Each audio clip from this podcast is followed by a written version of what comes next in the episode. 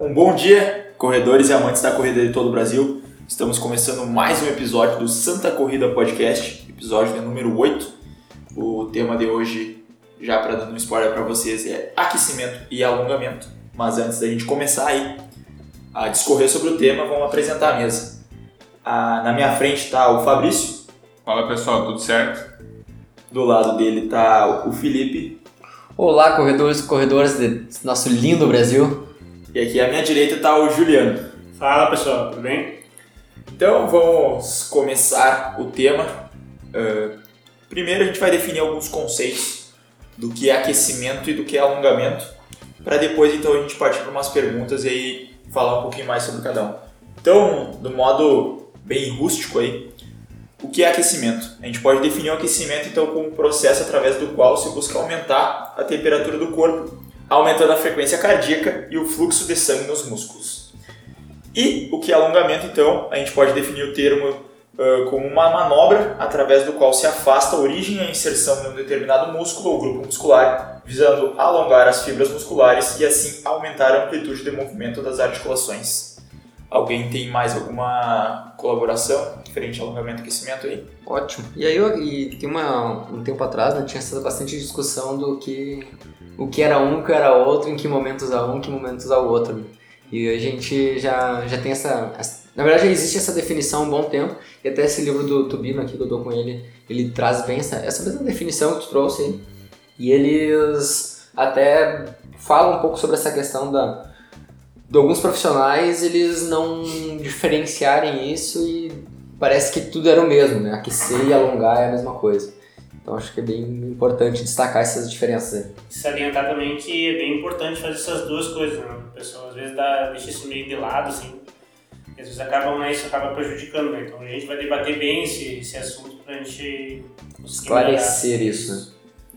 Então, ainda sobre alongamento, a gente tem. dá para dividir em quatro grupos de alongamento. Uh, tem alguns outros, mas a gente vai trabalhar principalmente Exato. esses quatro. É, O primeiro é o estático, tem o dinâmico, tem o balístico e tem o passivo. Então, o que é o alongamento estático?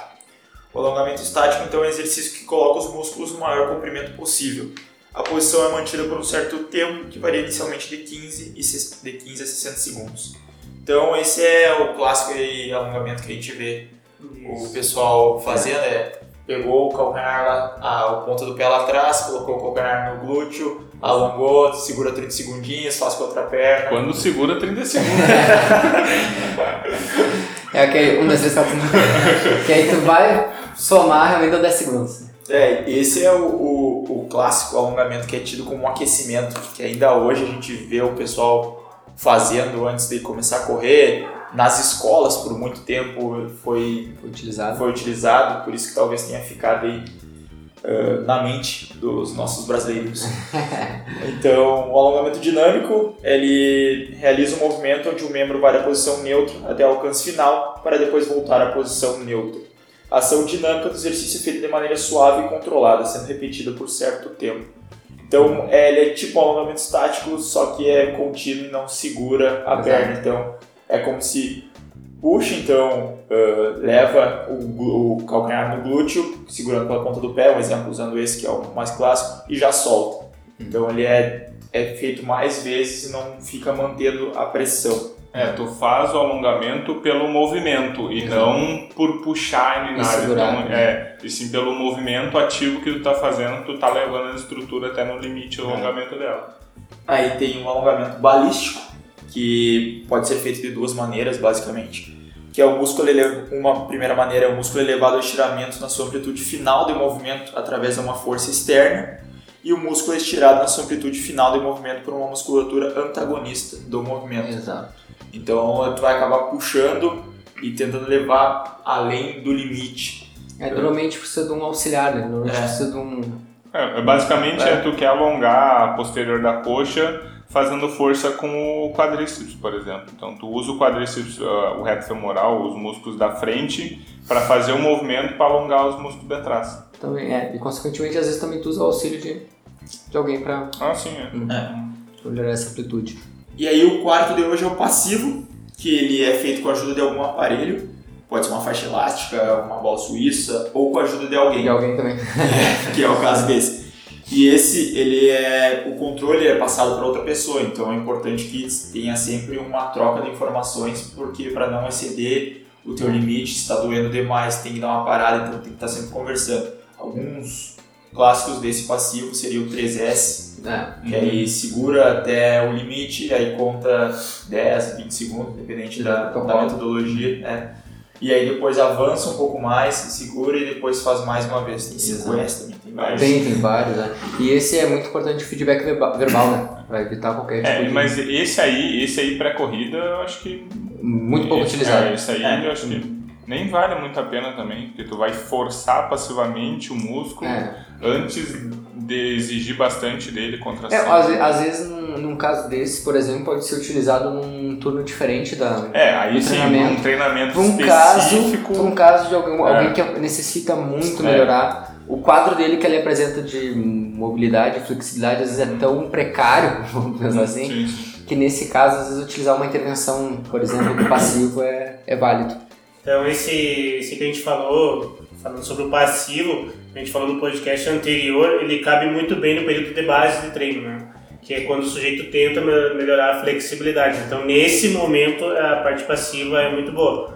O que o Fabrício quer dizer é que essa parte, ele não é indicado, por exemplo, se você no dia que você vai treinar a corrida específica, Exato, fazer é. o treino. Fazer antes do treino de corrida, Ah, É, mas por exemplo, fazer antes o treino de, de- de- o treino de força, ele é ideal, assim, no período de base, né? Essa é uma opção. Que entra então na nossa primeira pergunta aí, que a gente vai. Algumas perguntas que a gente vai responder nesse programa para ajudar vocês aí.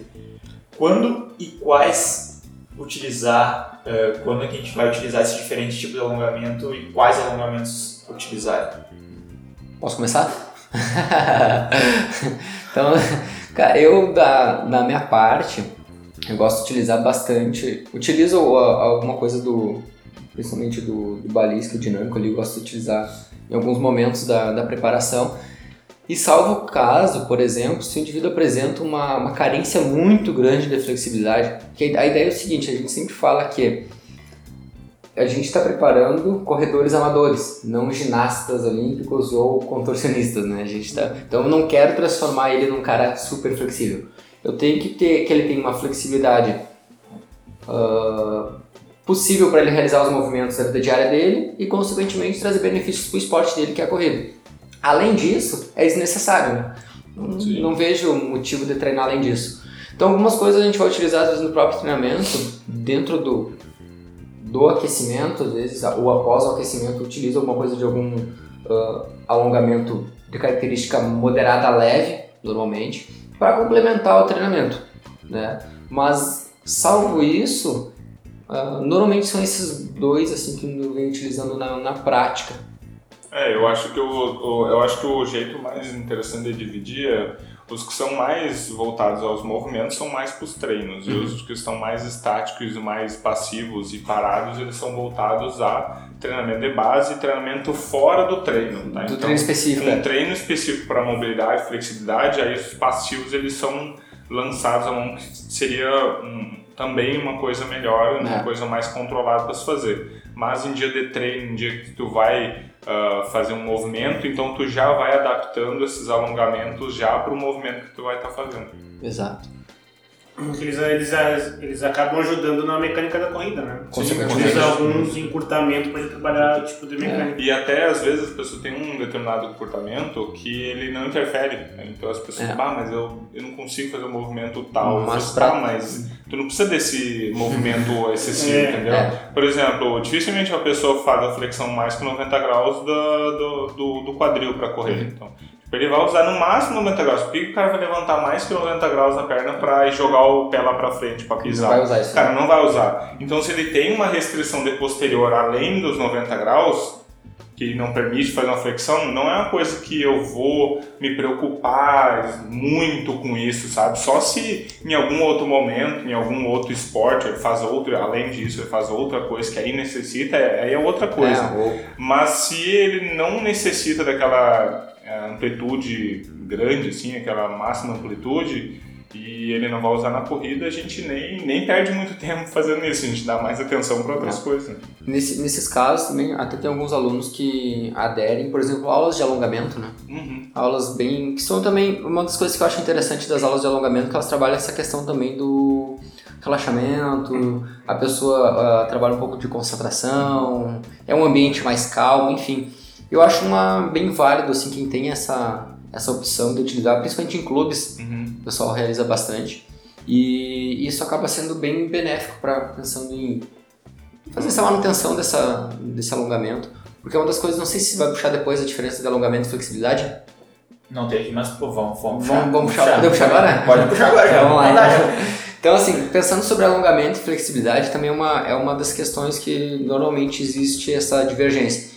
Pessoal, quando fala, ah, vou alongar, ah, não necessariamente tu vai estar trabalhando flexibilidade, porque a flexibilidade a gente trabalha além né, daquela capacidade ah, natural do indivíduo. Vamos pensar assim, deixando bem uma linguagem bem, bem fácil de entender. Então, tu não vai e o tempo que tu vai fazer a manutenção daquela posição, ela é bem maior também. E aí, normalmente, quando a gente trabalha com flexibilidade, entra o caso dos, por exemplo, os alongamentos passivos.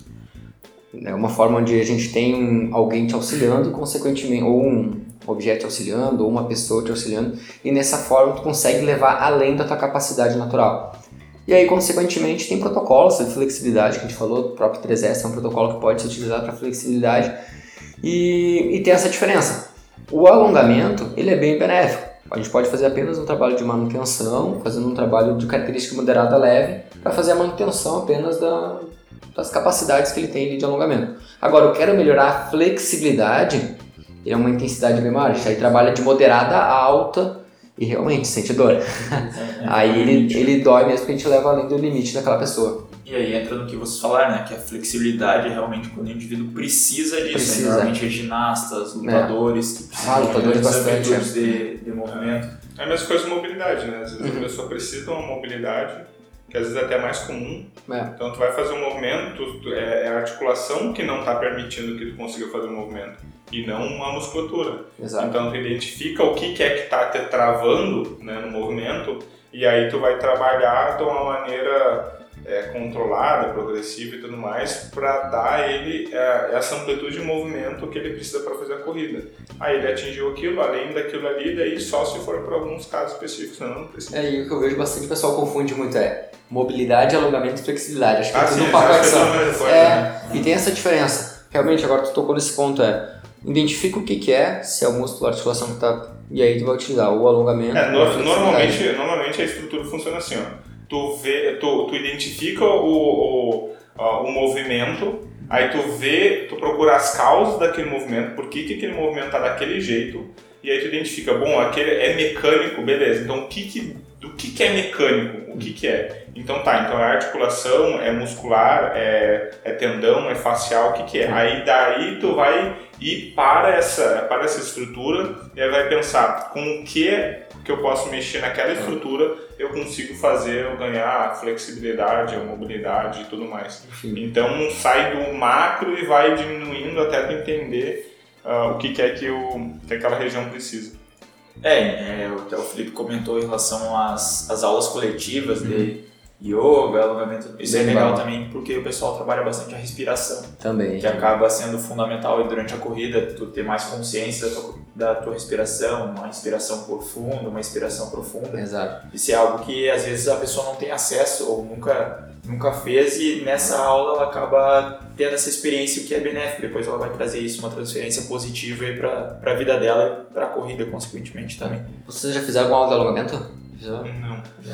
Os Bem, inter- é, na faculdade, principalmente a gente trabalha muito, né? Mas a questão da, da concentração, do ambiente mais calmo, assim, é bem, bem interessante. Eu recomendo bastante quando o pessoal procura, assim, me pergunta, sempre acho uma o bem yoga eu recomendado. gosto bastante para concentração. assim. Também, também é outra, outra versa- versátil, assim, o yoga também. É, e é, e é interessante, por exemplo, às vezes a pessoa não quer ter um dia de descanso, Hum. é que a pessoa não consegue, tem que estar fazendo alguma coisa, e aí no dia off dela, tu coloca ela pra fazer uma aula de alongamento, uma aula de yoga, então ela dá uma relaxada, ela tá fazendo alguma coisa, mas é uma, não tá fazendo, por exemplo, alguma coisa que vai prejudicar o treino dela, Exato. ela tá só melhorando. Então é interessante encaixar essas aulas nos dias off. É, ah, bom, tu falou, vou dedicar essa parte à Márcia. vou falar, Márcia, tu vai escutar esse podcast, alguém não consegue ficar parado, Márcia. Trocar 40 km de bike É. por uma aula de alongamento é, É um bom aí, negócio. é isso aí. Márcia, beijão pra ti. E às vezes a pessoa também não entende por que, que o yoga pode ajudar na corrida. São coisas meio que, né? Se for pensar assim, meio coisa Mas a gente cai naquele, naquele velho estado que eu sempre falo, né? Que é o corpo forte, que a gente falou no outro podcast, e a mente forte, né?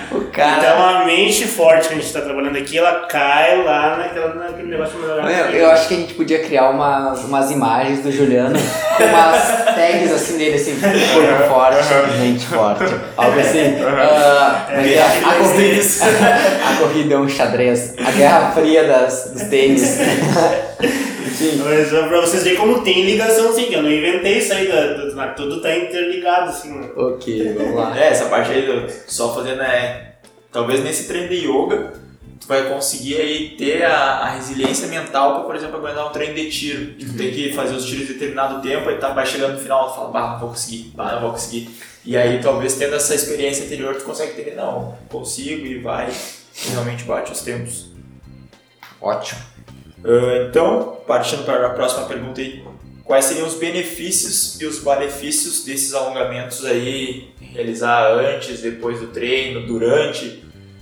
Quais que vocês acham? Essa, essa aí ganhou selo polêmica. É, Essa aí ganhou. É super polêmico. Tá, eu, eu, eu vou tentar ser bem. Eu vou falar bem rápido. A minha questão, acho que mais pensando em malefício, é tu utilizar, por exemplo, um alongamento passivo ou treinar flexibilidade, vamos pensar, antes do treinamento específico. Eu acho desnecessário e pode ser até prejudicial para aquela pessoa, dependendo do caso. Mas pensando no, nos benefícios, eu acho que o alongamento ele deve ser utilizado sim, desde que, se a gente for ver, a gente falou ali em, em diversos métodos que podem ser utilizados, diferentes tipos de alongamento, só tem que saber como usar essas ferramentas no seu treinamento.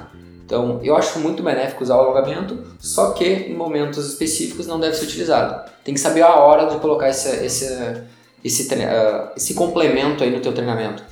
E treinar flexibilidade, então eu teoricamente excluo da minha, da minha prática se for antes de um treino específico de corrida. É, eu acho que ah, tem alguns estudos até que eles até tentam, tem- eles até chegam nos resultados de que de- dependendo do quanto tu alonga, tu até acaba perdendo um pouco de rendimento no treino, né? Principalmente porque tu separa demais as, as unidades motoras e toda aquela questão ah, mais microscópica do, do, do músculo, então tipo tu acaba diminuindo, tu acaba é, distanciando demais essas unidades motoras que são aquelas que contraem, fazem o músculo contrair, então tu acaba perdendo um pouco de rendimento. Então por isso que atualmente se tem essa polêmica se tu alonga antes, se tu alonga depois, ou dependendo, tipo assim, até o quanto tu alonga, né? Porque às vezes tem, tem pessoas que ah, priorizam assim, ó, simplesmente puxa e sente a tensão e para. Não, não, não excede aquela tensão que tu tá sentindo no músculo,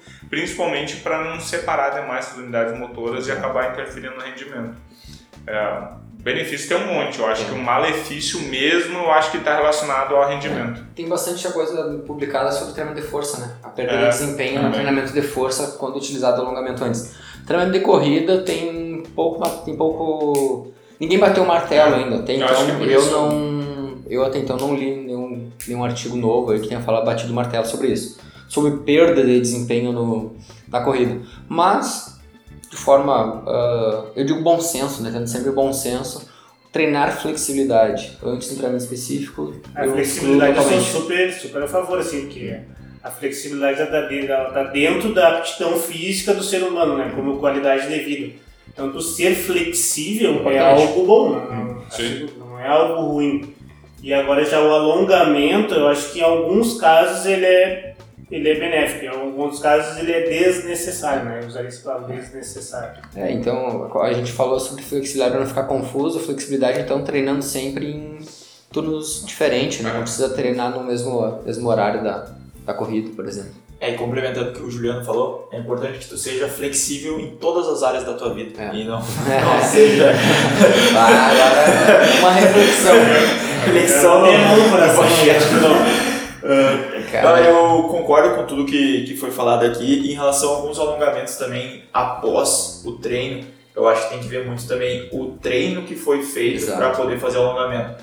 Porque, por exemplo, um treino que exigiu bastante da via anaeróbica, que acabou produzindo um lactato no, no corpo, é, eu acho não, não acho interessante realizar um alongamento logo depois, porque o músculo já vai estar bastante desgastado, vai ter um acúmulo ali de metabólicos. Então, tu fazer um, um alongamento após isso, um alongamento ou uma atividade de flexibilidade, vai acabar prejudicando e pode gerar uma lesão em relação a essa. Eu acho muito mais válido uma atividade de relaxamento.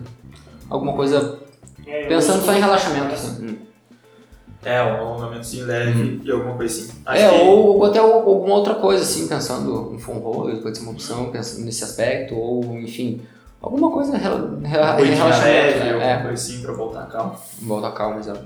Agora então, partindo para a próxima, como realizar um bom aquecimento? Boa. Boa, boa. Eu, essa é uma das coisas que.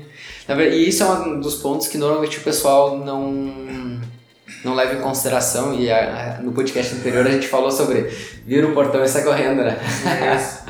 E isso, quando não realizado um bom aquecimento, consequentemente, até teu corpo ah, aumentar a temperatura corporal, melhorar o fluxo sanguíneo que o Nestor falou no início do podcast, ah, com o objetivo do, do aquecimento, até ele, essas, essas variáveis fisiológicas, elas, elas ah, entrarem em ação, vamos dizer assim, e tu conseguir colher os benefícios do treinamento, vão demorar, se tu não estiver bem aquecido. Então, a- pr- provavelmente a primeira parte do teu treino vai ser prejudicada por isso. Não vai conseguir ter o desempenho que tu queria se não estiver bem aquecido. E, consequentemente, tu não estando bem aquecido, tu for fazer um treino já com uma intensidade, já sendo uma intensidade mais elevada, tu aumenta teus riscos de lesão, porque tu não vai estar preparado para aquela atividade.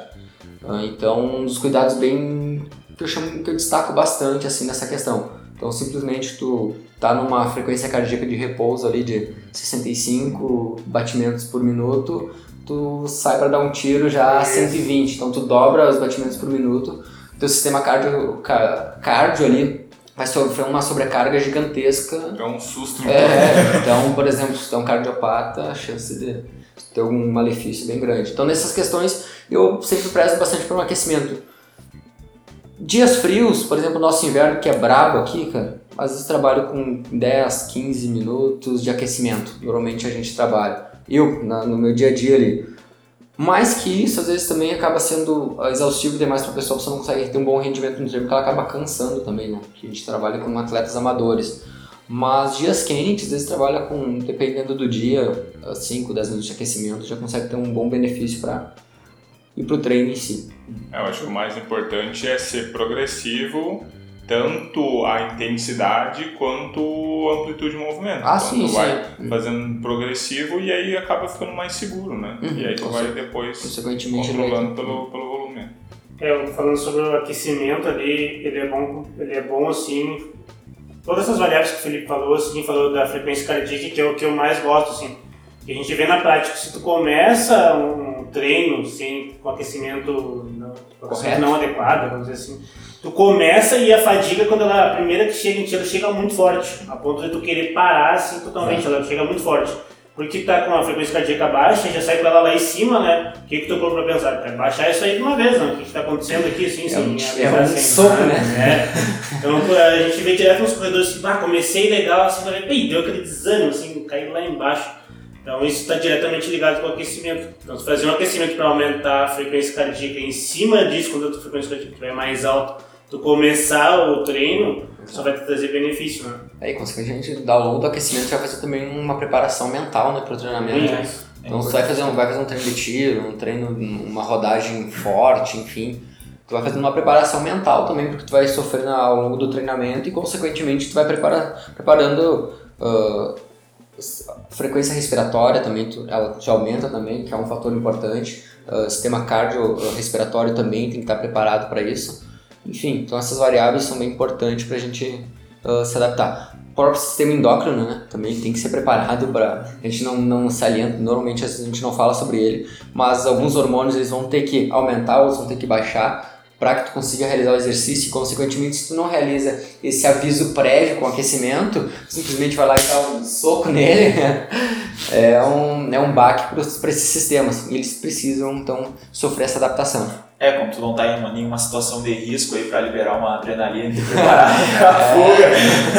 Exatamente. Porque O único momento que tu tá parado do nada, assim, e consegue realizar o exercício é quando tá em perigo de risco, alguma coisa É. assim, que aí tem essa descarga de hormônios no teu corpo, meio que prepara É. no, no soco. Mas, como Um tá-. Mas quando tá aí no, no treino normal, se preparando, é, é interessante fazer esse aquecimento antes. Normalmente o aquecimento ele envolve os movimentos que tu vai utilizar na tua prática de forma mais leve. Então, na corrida, tu pode começar fazendo um, um trotezinho leve. E isso até é uma coisa que eu quero perguntar para vocês aí. Qual é o aquecimento de vocês antes de começar a prática? Ah, de forma geral, quando a gente ah, trabalha com alguma coisa de, como tu falou, o gesto técnico ele vai realizar naquele treino, então a gente começa com um trote de intensidade leve, né? Vai aumentando um pouquinho essa intensidade, entrando para uma, às vezes até chegando próximo a uma corrida moderada ali, né? Então, e depois entra para alguma coisa de educativos de corrida, consequentemente, e no final, às vezes, se necessário, algum tipo de, de, de alongamento dinâmico, assim, se necessário, né? Então, normalmente, basicamente, ele fica estruturado assim, é, e aí depois a gente vai para a parte específica. É, começa com uma corrida levezinha, assim como o Felipe falou. Eu também gosto de usar bastante os educativos assim, de É. corrida aqui, porque ele já prepara o teu corpo a fazer gestos que tu vai fazer durante determinado tempo, assim, por bastante tempo. Tu fazer os educativos de corrida antes, eu vejo como um melhor, assim. E aí depois a gente acaba fazendo no fim uma corrida um pouco, pouco mais forte, vamos dizer assim, de moderada a forte, pra já dar aquela elevação na frequência cardíaca. Consequentemente, preparar ele, porque ele vai sofrer, né? Que ele vai sofrer. Não vai pro treino para fazer piquenique. E tu, Fabrício, tu quer de outro esporte? Como é que tu costuma... Cara, o meu esporte é bem, é bem outro mesmo, né? mas enfim, não. ah, ah, o meu esporte, basicamente, como eu lido muito com flexibilidade. Teu esporte é o futebol americano, tá? Pra quem não sabe. É, eu em um esporte aí. Mas enfim, e, e cada posi... e aí no, no futebol americano isso interfere bastante, porque cada posição é uma exigência diferente, né? Então, na minha posição, a flexibilidade ela tem que ser muito grande. Então, também é progressivo. ah, e aí, como a flexibilidade está relacionada com a temperatura do músculo e tudo É. mais, então tu tem que aquecer um pouquinho antes para depois colocar a flexibilidade e os treinos balísticos para depois tu conseguir ganhar uma amplitude. É. Se tu tentar sair. Tu tá em casa agora ouvindo? Tenta levantar e tentar fazer a maior amplitude que tu consegue com uma perna. Tu vai ver o que vai acontecer. Não consegue, porque tua temperatura do músculo ela não tá elevada a ponto de tu conseguir ah, que tenha uma maior é, complacência muscular e tudo mais. Então tu precisa da temperatura para melhorar essa flexibilidade e tudo mais. E no teu caso tem que estar sempre aquecido, né? É, Porque esse quem não sabe, o Fabrício é o carinha que entra e chuta só, tá? Então Só. a Só pra- que estar meio dia, né? É que eu tenho que criticar um pouquinho, então é. O cara que entra e chuta só. Então, e, e o problema é tu ficar quatro horas tentando manter o- a, a flexibilidade, né? Então, realmente é outra especificidade, outro, É. outro, outro tipo de, de, de, de condicionamento e treinamento, porque tu, tem que ficar sempre aquecido para que a flexibilidade consiga manter ela da maneira que- desde o início ao fim do, do, do jogo. É, e consequentemente precisa de precisão, né? No É, esporte. e aí tá, então a, a, chuta. precisão ela está relacionada com a flexibilidade. Se tu não tem flexibilidade, a precisão cai. Exato. Entendeu? Então, então é, é um, é um condicionamento e uma, um modo de se aquecer um pouco mais diferente, mas nas estruturas, enfim, elas são bem parecidas. Elas só mudam um pouco, é, é um pouco mais montanha-russa, né? Tu começa a desaquecer e aí perder um pouco de flexibilidade, tem que aquecer de novo, e assim. Esse fica É. daquelas quatro horas, né? É, diferente da corrida que tu aquece uma vez e tu se mantém numa temperatura É. meio padrão sempre. Né? Exato. Falando então um pouquinho da minha rotina de, de aquecimento, eu costumo começar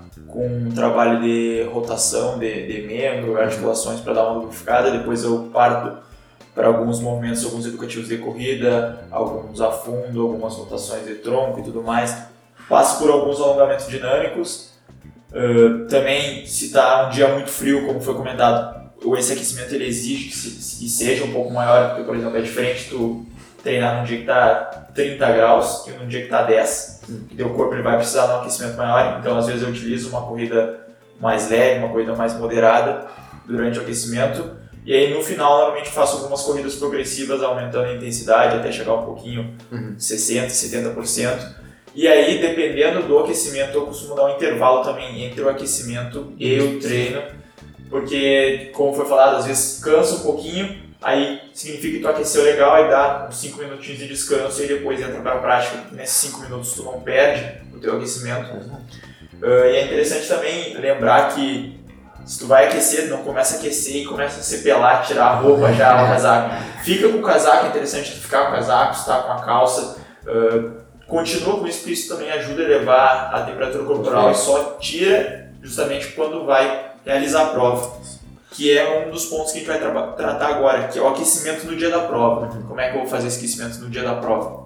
É, eu gosto de deixar muito próximo que ele realiza já no treino, é, para não mudar muito da, da rotina dele. Tipo, sem, sem inventar. Eu não gosto. Eu, particularmente, não gosto de inventar muito porque. E não invento, na verdade, É, nada. claro. Sim. Pra falar bem a verdade, não invento nada. Tudo que a pessoa realiza na, no dia a dia do treinamento dela, ela vai realizar no dia da prova.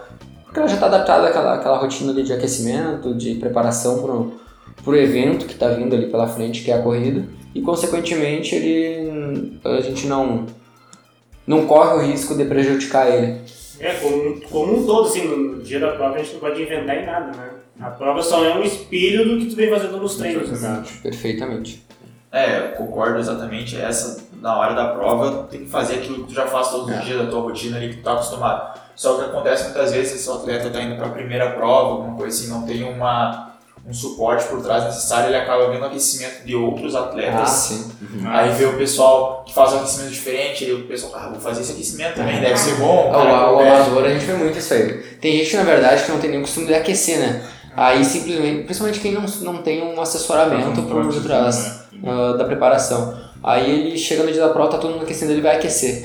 É a frase que assim, não, eu vou aquecer durante a prova. É, ou começa a fazer um trotezinho bem devagarinho e vai aumentando o progressivo, sabe? Pra... Então essa é uma das coisas que realmente, antes da prova, cara, faz o que tu já vem fazendo, não muda, não muda. É, e, É tiro no pé. e aí voltando à questão ali da, da roupa, se por exemplo, tu vai competir na prova, acaba competindo só com uma regata, com, com calção ou top. Então chega com um casaco, com uma calça também, principalmente que as provas costumam ser no início da manhã, né?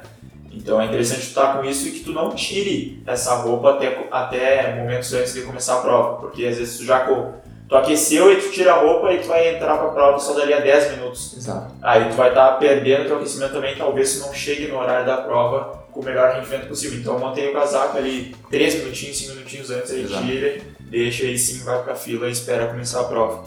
Perfeito. Acho que é isso. É isso aí. Então, agora e inicia, indo pro final do programa, fazer o fechamento, que é o veredito. Aquecimento ou alongamento antes da prática esportiva, então. Eu voto no ambos devem ser utilizados com cautela, pensando no alongamento sempre como uma forma de preparação se necessário e o aquecimento sempre, de forma progressiva, de forma preparatória e consciente, sempre consciente. Prezando sempre ali, de- deixando em torno dias mais quentes, em torno de 5, 10 minutos de aquecimento, dias mais frios, dá pra gente disponibilizar até 15, 20 minutos se necessário de aquecimento. E aí sempre vendo a característica de cada pessoa, né? Tem gente que realmente vai exigir um pouco mais de tempo de aquecimento, tem pessoas que não vão necessitar disso. Um iniciante mesmo, se tu aquecer muito, tu cansa ele para o treinamento específico. Então, às vezes nesse caso, eu devo, eu devo realmente ainda condicionar ele para ele conseguir ah, se preparar para o treinamento. É, eu acho que dia de corrida, aquecimento e, e em momentos específicos alongamento fora de, do momento do treino. Exato. É, que diria é aquecimento sempre e alongamento às vezes. É. Perfeito. É, eu também vou nessa linha de aquecimento sempre. A gente já vem debatendo isso. que O aquecimento não é só físico, é mental também, como já foi falado. Então, no aquecimento, tu vai se preparando para a prova, para o tiro, para o treino, para o peso que tu vai levantar, independente de qual for o, o tipo de treinamento. E o alongamento também, ah, se for antes, ele pode ser sim utilizado junto com o aquecimento, mas com parcimônia, não é um treinamento de flexibilidade antes do treino, então é alongamento dinâmico, alguma coisinha leve, é interessante. E também em dias off ali, como outra estratégia, período de base também é interessante de ser trabalhado. Perfeito. Alguém tem mais alguma consideração em relação ao aquecimento, Acho que- alongamento? Acho que não. Acho que o pessoal, o pessoal gostou. Se tem alguma dúvida, É, qualquer dúvida. Manda aí pra nós que a gente vai responder. Pode ser, pode responder via podcast, live, vídeo, enfim. stories. É, vai lá no, vai lá no direct. Ah, e a gente vai tentar responder o mais rápido possível.